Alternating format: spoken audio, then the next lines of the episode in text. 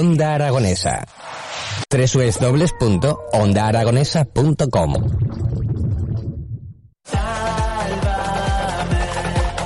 11 y 28 minutos eh, de la mañana suena esta música y tengo conmigo a uno de los colabora- colaboradores estrella de las mañanas de Onda Aragonesa.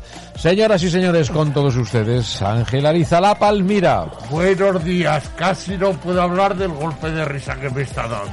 Pero bueno, buenos días, gracias por darme este tramo de, de programación y muy contento porque cada día nos escucha más gente. Sí, señor, cada día nos escuchan más y eso es una lo- buena noticia. En los mentideros de la corte yo me entero de todo.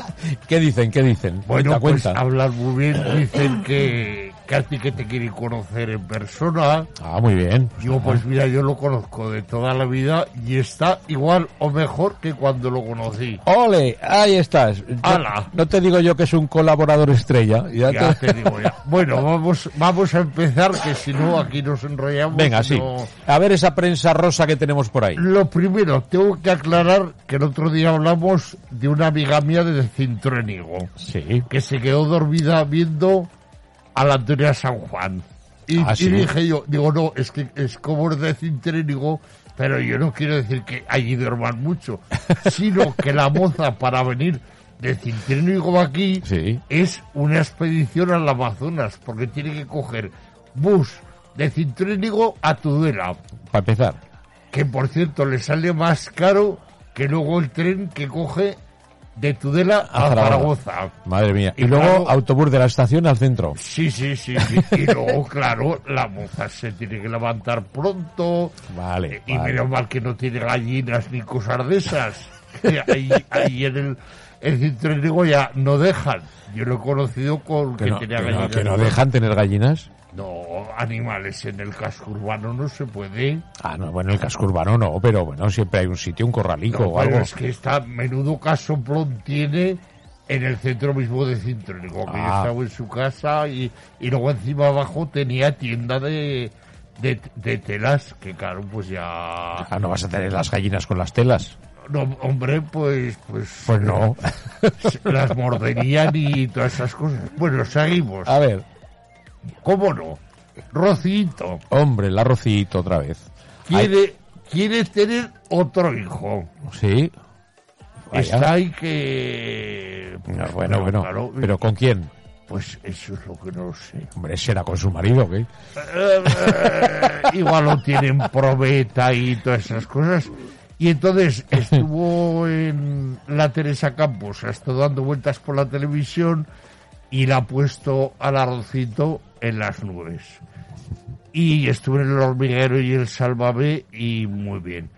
Pero también los mentideros de la calle está la, la- está la gente dividida porque hay gente que la apoya al arrocito Claro. y hay otra que la pone verde. A, a caer de un burro, bueno, pues es, Verde. claro, es bueno, es normal, ¿eh? Que sale en la tele y, y Pero esas mira, cosas, pues unos a favor y otros en contra, ni ¿no? estoy ni a favor ni en contra, lo que sí, que lo sigo diciendo siempre, que están saliendo a la luz muchos maltratos y gracias a ella que los está Bueno, si los sirve para eso, ni tan mal. diciendo, porque claro, ayer hablaba con una amiga mía de Benidorm y me decía, y es que la Trinito ganó 5 millones de euros hablando de ella.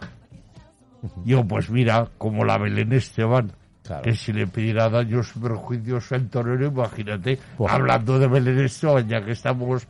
Oye, Belén, Belén, ¿tú has, probado, de años. ¿tú has probado el gazpacho de Belén Esteban? No, no lo he probado. No. Pues yo tampoco he podido porque está agotado en todos los sitios. Igual ha hecho poco. Pues Igual eso digo poco. yo, eso digo yo. en O sea que ha sido un boom, ha sacado Sí, un sí, gazpacho y a venderlo. En vez de estar en la tele, que se vaya a echar una mano a... es A la Guillano, claro. No sé ni qué empresa se encarga de hacer eso. Porque claro, para hacer un gazpacho tiene que tener una, una infraestructura de tres pares de cojones. Luego con las exigencias de sanidad.